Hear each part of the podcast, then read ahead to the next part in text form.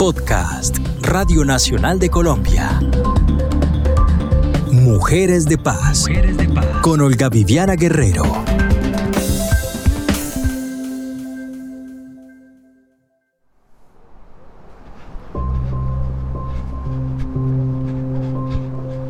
Yo trotando, tranquila, por plena avenida de Asamblea, o sea, ni siquiera pueden decir que iba quién sabe dónde, voy trotando normal, concentrada, mirando al piso, yo no miro a nadie, yo no hablo con nadie, se para enfrente mío, yo ni siquiera lo miro, por eso no tengo reconocimiento ni de la moto, ni de la placa, ni de absolutamente nada. Cuando yo veo que está hablando directamente conmigo, yo volteo, el man se había sacado el pene y se estaba masturbando enfrente mío. Yo me paralicé, yo lo, único que pasó por mi cabeza es ¿por qué hace, o sea, ¿por qué hace eso? ¿Quién decide cómo bailo? ¿Quién domina nuestro cuerpo? ¿Quién decide cómo visto? ¿Quién decide lo que hago? ¿Quién decide cómo bailo? Ser mujer no es ser bandita. Yo no soy tu mamacita. Tus piropos no me excitan. Estoy solita. Motherfucker. Agárrate la falda. Agárrate la falda. Agárrate la falda. Agárrate la falda, dice la canción que Lucía Beltrán y Valentín Enciso hicieron para que las mujeres reconozcan que el acoso es una agresión y debe denunciarse. Yo los saludo, las saludo como siempre con el deseo de los buenos tiempos, la buena salud y la sana convivencia. Soy Olga Viviana Guerrero y vuelvo a que hablemos de mujeres. En este episodio trataremos otro de esos asuntos con los que las mujeres hemos aprendido a vivir, haciéndonos a un lado sin quejarnos ni denunciar, a pesar de las incomodidades, de las afectaciones, de los cambios que hacemos en nuestras vidas para evitar que suceda. Pero sucede. Las feministas dicen que las ciudades no están hechas para las mujeres. Las autoridades argumentan que es muy difícil tipificar el acoso como delito y los gobernantes despliegan políticas para proteger a las transeúntes de los acosadores. Pero no es suficiente. Hace unas semanas, en el sur de Londres, una mujer de 33 años, Sarah Everard, fue secuestrada y asesinada por un acosador nocturno en las calles de la capital inglesa. El homicidio ha despertado la indignación de los habitantes de la ciudad que reclaman medidas para proteger a las mujeres. María José Guerrero es la representante de la sociedad civil en ONU Mujeres. Su formación como investigadora doctoral en la Universidad de Essex y magíster en estudios de género y cultura nos dicen que no hay nadie más idóneo que ella para que nos explique cuál es la situación de las mujeres en los espacios públicos de las ciudades del mundo. María José, usted vive en Londres, está en Londres y desde hace no mucho tiempo una situación de acoso callejero terminó en feminicidio. Se trata del caso de Sara Everard. Ese es un caso extremo de acoso callejero y sucedió en Londres, una capital que se precia de ser segura y civilizada. ¿Cuál es la situación de acoso callejero en Europa? ¿Es más o menos seguro que América Latina para las mujeres? La verdad es que cualquier espacio hoy día es inseguro para las mujeres y es muy lamentable que lo diga así porque normalmente eh, vemos a, a, Europa como un continente no tremendamente desarrollado, con otra cultura, se habla incluso de que hay mayor respeto, no entre comillas. Sin embargo, lo que vemos en términos reales es que las violencias hacia niñas, mujeres y también personas de la diversidad y disidencia sexual y de género siguen siendo algo bastante común. Por ejemplo, acá en, Reino Unido el acoso sexual callejero no es un delito, como si en algunos países en Latinoamérica. ¿Cuándo vamos a comprender, por ejemplo, que el desarrollo tiene que tener también una vertiente importante de género? Eso todavía no está tomando cuando estamos viendo el, a Europa como, como un continente en casi que en otra época, ¿no? A diferencia con Latinoamérica. Pero lamentablemente ocurre igual. Eh, el asesinato, de, el feminicidio de, de Sara eh, es un ejemplo más de esto, pero claramente no es el único. ¿Existe alguna diferencia en el modo como se acosa a las mujeres en los espacios públicos según las diferentes culturas o los diferentes países? Por ejemplo, en Europa se hostiga diferente que en las regiones tropicales o en el Medio Oriente.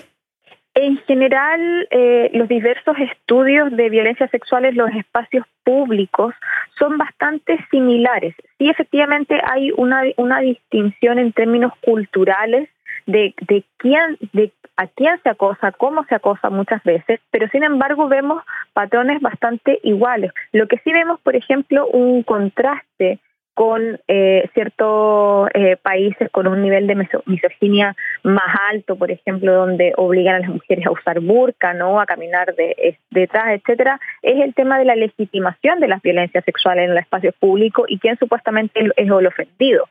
Si a una mujer eh, la violentan en espacios públicos, puede ser que el ofendido sea el varón, por ejemplo, su pareja, su padre, etcétera, y ella es también quien, quien encarga con esa culpa. Entonces, eh, tenemos que a nivel mundial hay un patrón bastante similar de acosos sexuales verbales, es decir, eh, los comentarios de índole sexual. Estamos hablando de tocaciones, masturbaciones en el espacio público, eh, hostigamiento y persecución, ya sea a pie o en un auto, por ejemplo. Esto es algo que ocurre acá en Europa que ocurre en Chile, que ocurre en Ecuador, que ocurre en Perú, que ocurre en Colombia, que ocurre en México, en Estados Unidos, etcétera, etcétera, etcétera. Entonces, ¿qué ciudad del mundo tiene las cifras más altas de, acoso en el espacio público? ¿En Medio Oriente, en América Latina? ¿Cómo, ¿Cómo funcionan las cifras? Hay diversos tipos de mediciones. ¿Cuál es el problema acá? Muchas veces a nivel de política pública, el, acoso sexual callejero o las violencias sexuales en espacios públicos no son medidas a no ser que sean consideradas delitos. ¿Esto qué se traduce? Es que distintas organizaciones de los países muchas veces organizaciones de mujeres feministas jóvenes han hecho esa tarea que es de los estados de medir las violencias sexuales en los espacios públicos. ¿Y qué vemos? Nuevamente, en América Latina, por ejemplo, alrededor de, entre las diferentes mediciones, con las diferentes metodologías que se aplican, pero vamos a ver un aproximado entre un 80 y un 95% de mujeres que han dicho que han sufrido alguna experiencia de acoso sexual callejero durante su vida. En Estados Unidos es, una, es un porcentaje similar. En Europa es un porcentaje similar. Incluso, incluso acá en, en, Reino Unido es un porcentaje similar. ¿Cuáles son las medidas de prevención que suelen ser exitosas entonces? Ustedes de su experiencia en mm. mujeres en las diferentes ciudades en donde se han implementado programas, ¿qué hemos visto ahí que funciona? Es funcional? Sí, hay diferentes tipos de programas que han funcionado y yo el, personalmente que más destaco es eh, uno que eh, pusieron en funcionamiento en Ecuador. Eh, hace unos años atrás se hizo una medición distinta entre tres grandes ciudades capitales de América Latina, que es Buenos Aires, en Quito, en Ecuador y en Santiago, en, Chile. En Ecuador empezó a ser un tomado por el Estado y se hizo una acción bastante importante en el transporte público del metro. ¿Y qué es lo que se hizo? Básicamente fue un llamado, ¿no es cierto?, no a la víctima, sino que a todo el entramado social, a las y los testigos, que esa es la clave acá. Muchas veces, en términos de violencias sexuales, se insiste en hacer campañas para llamar a la víctima a denunciar, cuando la víctima tiene que ser víctima en ese momento. No podemos pedirle que piense con una racionalidad gigante, que no tenga miedo, que tenga tiempo, etcétera, etcétera, etcétera, cuando hay una cultura completa que le ha dicho, bueno, no, que no exageres, que fue solamente un comentario bonito, no te lo tomes a mal, pero si en verdad no tocó, solamente te rozó, ¿no? Como todo ese tipo de comentarios hacen que efectivamente la víctima de violencia sexual no vaya necesariamente a denunciar. Y por eso es importante el contexto. Esa política puso en el eje central el contexto, él y la testigo. Y ahí efectivamente fue una de las tres ciudades que menores índices de acoso sexual en el transporte público de metro tenía.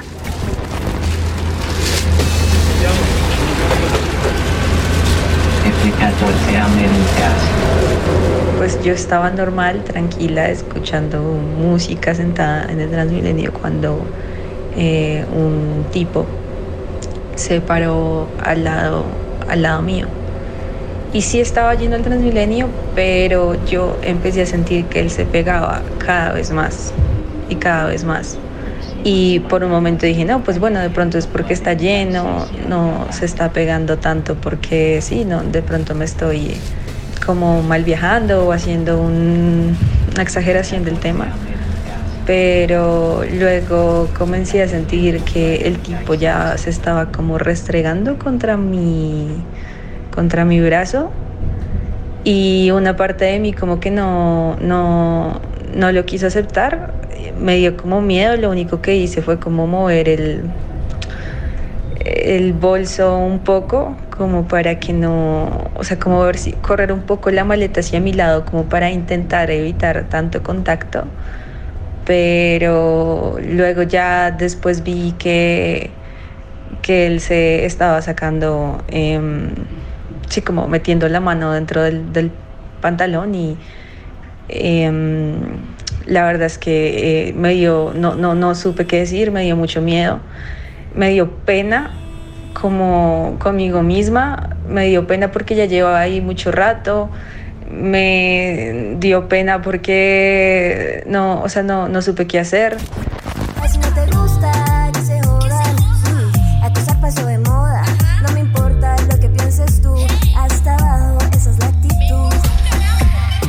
Acosar pasó de moda, dice la canción contra el hostigamiento callejero de Valentín Enciso y Lucía Beltrán.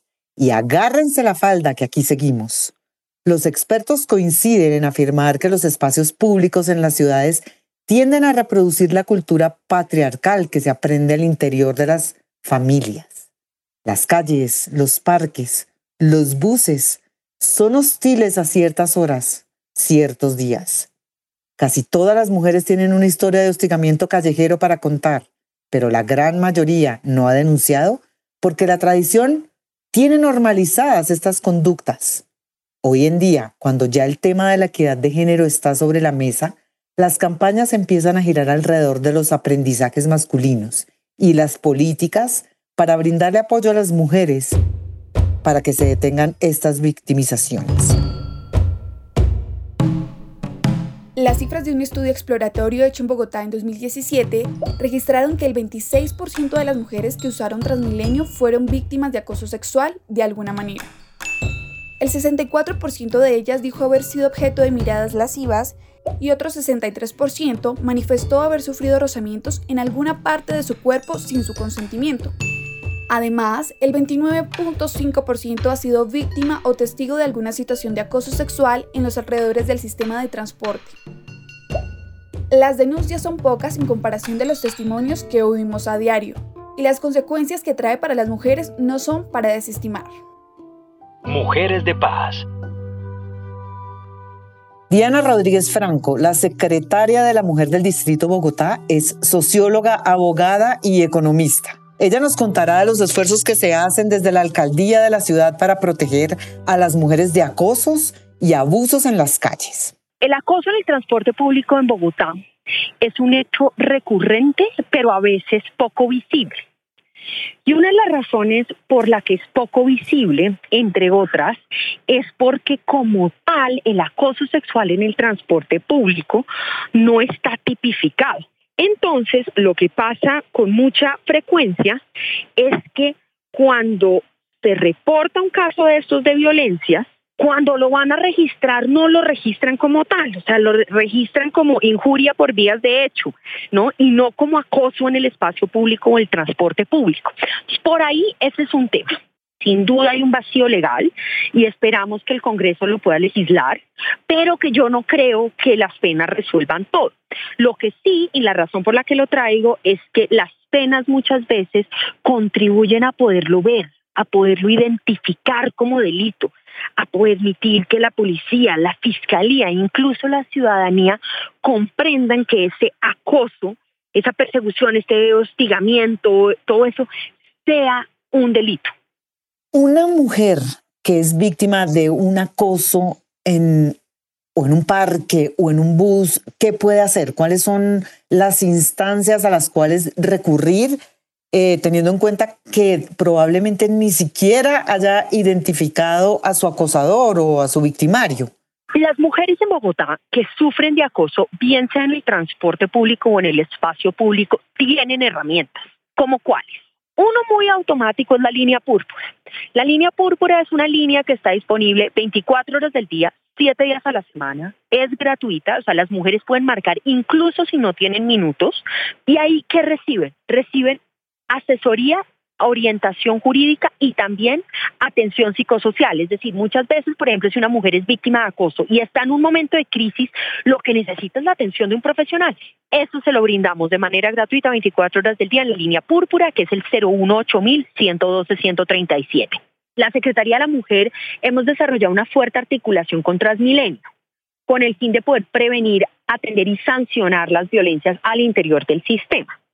Entonces, entre las distintas acciones que hemos hecho entre las dos entidades, es bien importante saber que nosotros tenemos unas duplas, se llaman duplas psicojurídicas, es decir, tiene una abogada y una psicóloga o una abogada y una trabajadora social que tienen las capacidades para atender psicológicamente y brindar también la orientación jurídica a las mujeres que son víctimas de este tipo de violencias en el transporte público, específicamente en el sistema de Transmilenio y recomendaciones para las mujeres para evitar esos momentos y no tener que recurrir a la línea púrpura ni al 123 ni a las duplas psicojurídicas. ¿Qué recomendaciones hay? ¿Hay espacios más seguros?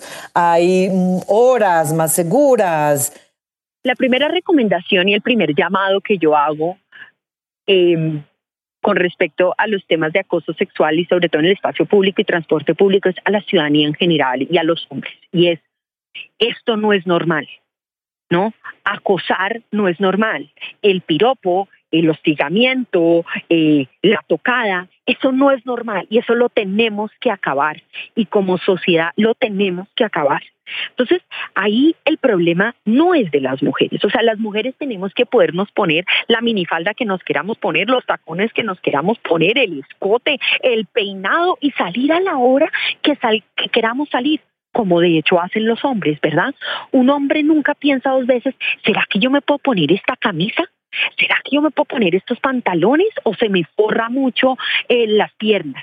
No, los hombres se visten como se quieran vestir y se montan en el transporte público como se quieran montar, ¿verdad? Las mujeres, en cambio, por estos temas de acoso, tenemos que pensar dos veces. Y eso se tiene que acabar. Tenemos que desnaturalizar el acoso. Tenemos que entender que esa persecución, esa cosita verbal, eso que consideramos el piropo, eso se acaba. Eso se tiene que acabar. Lo tenemos y tiene que haber incluso sanción social. Que la gente se voltee y le diga, no le diga eso. Eso no está bien.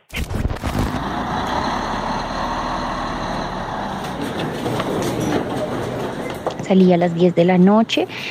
Ese día salí muy enojada porque pues había tenido un día de trabajo pésimo, unos jefes horribles, entonces iba muy brava en el Transmilenio. Eh, a las 10 de la noche, por supuesto, pues salí muy cansada. Entonces, pues me quedé dormida. Cuando estaba dormida, siento como que me están empujando, como, como moviendo mucho, muy, muy extraño. Me despierto y tengo un tipo, un señor, eh, restregándome su miembro en mi hombro. Entonces ver este tipo ahí restregándome todo me dio mucho mal genio y saqué mi puño y se lo puse en el pene. El tipo se quejó, yo empecé a decir mil groserías, eh, pues porque estaba enojada eh, la reacción de la gente fue, pero qué muchacha tan grosera, pero ¿por qué? Pero pobre señor, pero ¿cómo así? Ay, pero terrible, pero Dios santo, pero no sé qué. Nadie se metió a defenderme, nadie hizo nada, nadie le dijo nada al tipo. La mala fui yo por reaccionar.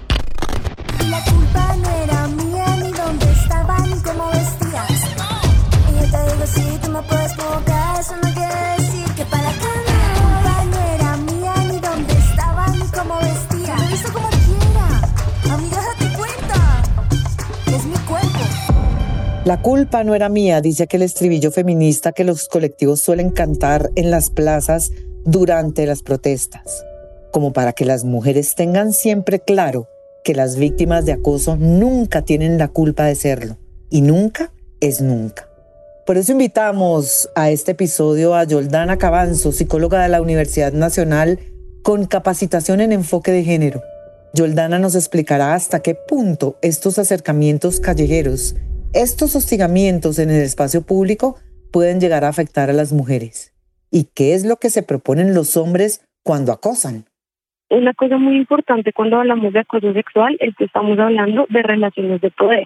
Cuando una persona, generalmente los hombres, ejercen este tipo de acción, como lo nombré ahorita, ya sea de gritar, hasta violar o tocar, eh, no está su intención pues no es conquistar a la persona porque claramente pues gritándole no va a conseguir la atención.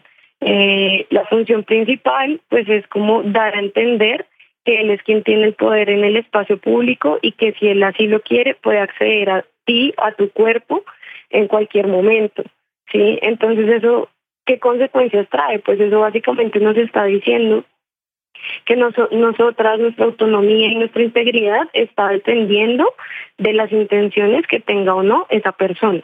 Y desde ahí ya nuestra agencia se va a ver afectada, ¿sí? Eso sí puede tener altas afectaciones en el desarrollo humano. En sus acompañamientos con mujeres afectadas, ¿usted hasta dónde puede decir que las ha afectado psicológicamente una situación de estas?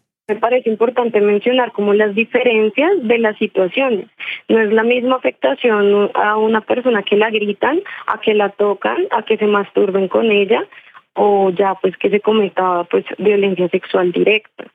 Lastimosamente el tema de, del manoseo, de la masturbación, es algo también muy cotidiano y eso puede llegar a tener grandes afectaciones, no solo a nivel de la relación con tu cuerpo, sino eh, te puede generar reacciones a la hora de, de tu desarrollar tus actividades cotidianas.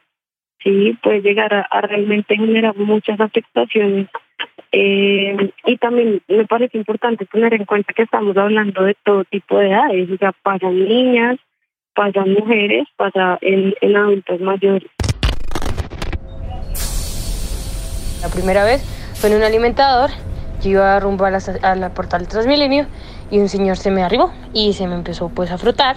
Yo no entendía lo que pasaba y pues yo como yo que me corría, el más se corría, pero pues, o sea, el Transmilenio, el alimentador iba súper solo y la gente como que le estaba y no decía nada. Entonces, pues bueno, pasó, yo me pude bajar. Y yo como que ese día no lo vi, o sea, lo vi mal, pero pues como que me sentí cómoda, pero no más. Luego una vez en una conversación con unas amigas, como no, es que un man me lo, o sea, hizo, eh, hizo referencia a que un hombre también había hecho lo mismo con ella. Y yo ahí entendí que eso estaba mal.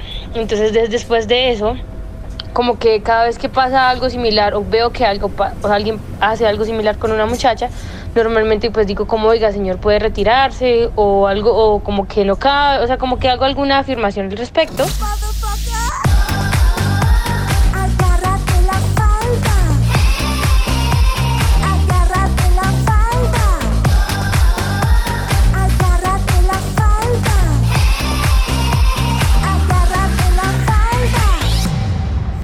El acoso callejero, mis queridas oyentes, no es normal como tampoco es normal el miedo de salir a determinadas horas o de subirse a un bus demasiado lleno o de tener que pensarlo dos veces antes de ponerse una falda. Pero sucede, y ha sucedido desde siempre con nuestras madres, con nuestras abuelas. Puede decirse que tiene como antecedente los piropos, considerados por muchos como inofensivos y hasta halagadores. Pero la línea roja por donde se pasa del halago al acoso y hasta el abuso es bien delgada. Sofía Carvajal, comunicadora social y estudiosa del tema de mujeres, ha escrito dos libros sobre el piropo callejero. Ella es de Cali, ciudad de mujeres bonitas y coqueteos, comunicadora social y catedrática. Sofía, cuéntenos la historia del piropo. Bueno, la historia del piropo callejero se remonta a distintas épocas. No hay un consenso entre los académicos y académicas en cuál sería exactamente la época, pero ya varía, desde el siglo XII hasta el siglo XV. Y se le asocia principalmente con los trovadores y la práctica de ir por la calle con instrumentos musicales, haciendo coplas, haciendo décimas que pretendían halagar a las mujeres Y entonces eh, estas cuadrillas de músicos o de poetas que iban por la calle, pues recibir algún tipo de comentario o al menos de, de sonrisa, si se quiere, por parte de ellas. Esto desde la tradición española, que es desde donde, al menos en mi trabajo, pues yo he podido rastrear un vínculo con lo que ahorita llamamos piropo acá en, en América Latina. Evidentemente después pues, de ese inicio que acabo de describir, vienen muchas derivaciones, transformaciones y cambios hacia el piropo que tenemos hoy en día. Convierte entonces en un problema social, Sofía. Se convierte en un problema social, efectivamente. El piropo por mucho tiempo se ha considerado como algo positivo. De hecho, todavía tiene esas características para muchas personas, pero también empieza, sobre todo a mitad del siglo XIX, perdón, del siglo XX, a plantearse que allí hay un tema de acoso o hay un tema de violencia o hay un tema al menos de discriminación ¿no? o de uso de poder, principalmente hacia las mujeres que pues éramos quienes principalmente las recibíamos. Y eso pues se ha fortalecido muchísimo ahorita en el siglo XXI a partir principalmente de un cambio en la forma de ver la práctica, ¿no? Toda la, lucha, toda la discusión en torno a los derechos de las mujeres, a la igualdad, a las formas del machismo agazapado o cotidiano que pasa y bastante invisible muchas veces a nuestros ojos, pues empieza a cuestionarse con mucha fuerza y esto hace que entonces cada vez lo veamos más como acoso.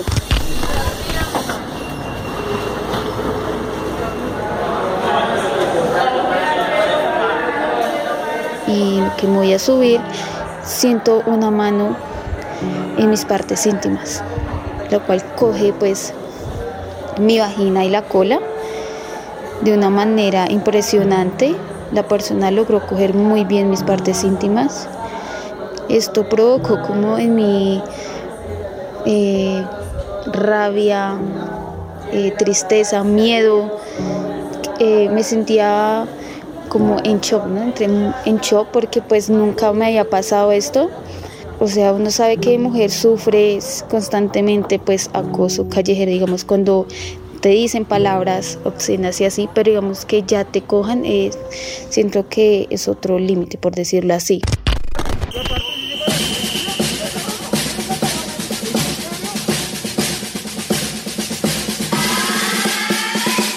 ¿Quién domina nuestro cuerpo? ¿Quién decide cómo visto?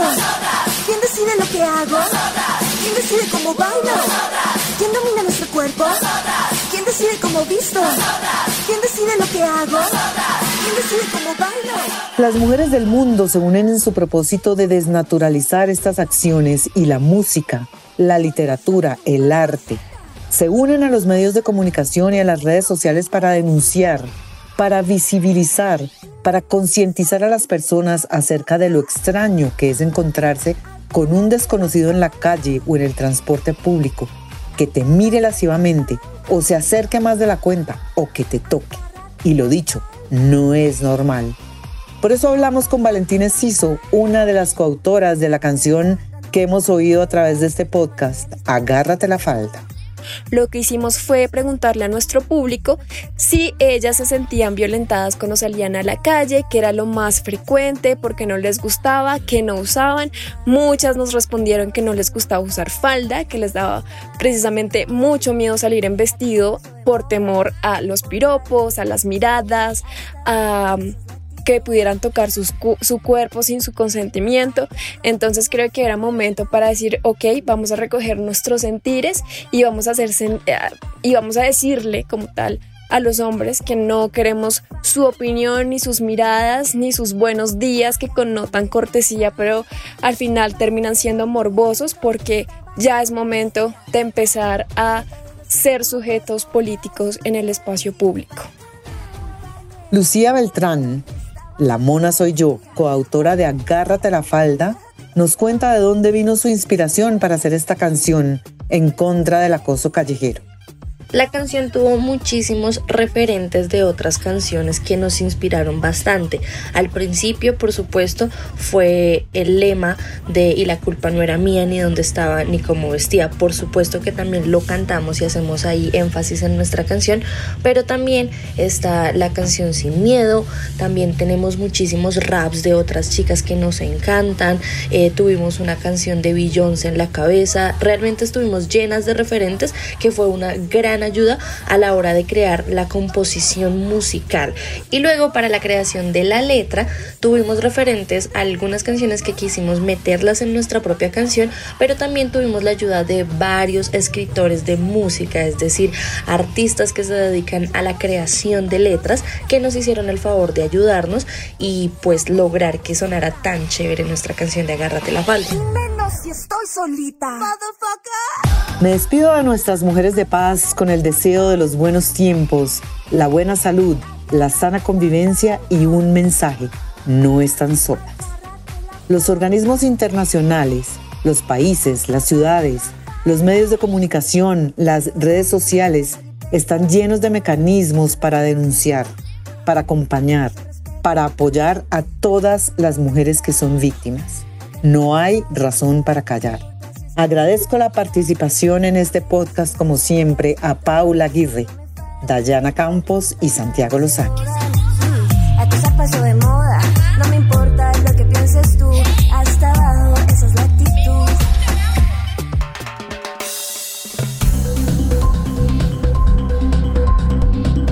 Este fue un podcast de Radio Nacional de Colombia.